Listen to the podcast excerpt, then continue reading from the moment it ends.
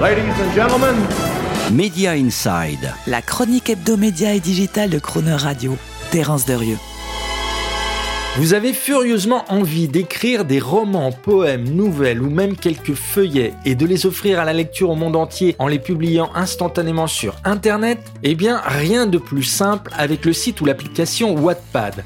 Il vous suffit de vous inscrire sur ce réseau social littéraire rassemblant aujourd'hui plus de 5 millions d'écrivains ou auteurs en herbe qui y écrivent et y partagent leurs textes en ligne. À partir de là, vos créations littéraires deviennent immédiatement accessibles aux 95 millions d'utilisateurs de Wattpad dans le monde qui peuvent ainsi lire librement, gratuitement et de façon illimitée les textes publiés, les noter et donner leur avis. Wattpad est en particulier devenu un phénomène culturel générationnel car plus de 90% de ses utilisateurs font partie des millennials et de la fameuse génération Z. Bref, des grosso modo 15-35 ans qui n'hésitent pas à publier des romans ou nouvelles, en particulier feuilletonnantes, à l'image de leurs préoccupations et de leur centre d'intérêt. Autant de romances, de comédies ados ou post-ados, plus ou moins dramatiques et ou dystopiques, qui constituent un vivier immense de créativité et d'originalité littéraire.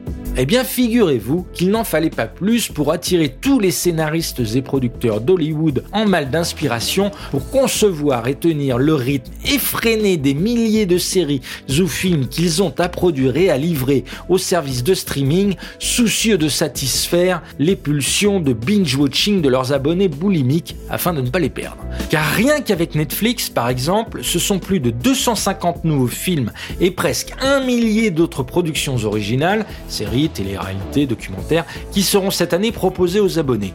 Des volumes de nouveautés à servir encore plus énormes quand on y rajoute ceux de Disney+, Peacock ou HBO Max. Et c'est donc sur Wattpad que les gros streamers et leurs studios partenaires, y compris les Sony, Disney ou Paramount, vont aller dénicher des futurs scénarios de films ou séries et acquérir les droits d'adaptation de ces romances mélo et autres teen dramas plus ou moins dystopiques qui cartonnent sur Wattpad et qui sont mis en ligne par cette génération Z et milléniale, celle-ci ne constituant en plus rien de moins que le cœur de cible des services de streaming et qu'ils cherchent justement à conquérir et à fidéliser, avec comme objectif de faire des hits comme Netflix avec la série de Kissing Booth ou Hulu avec Light as a Fever, qui ont été au départ des histoires publiées et partagées sur Wattpad.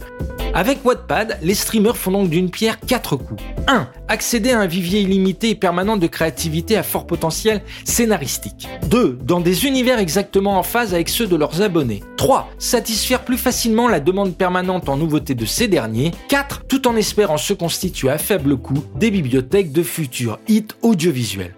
Du coup, on aurait envie de dire aux stratèges de Vivendi Bolloré qu'il existe peut-être un chemin plus court et a priori moins coûteux que la créativité littéraire d'Editis ou demain d'Achète, une fois la Gardère contrôlée à 100%, pour arriver à produire un jour enfin, comme ils en affichent l'intention Urbi et Orbi, des hits audiovisuels français pour leur filiale Canal+.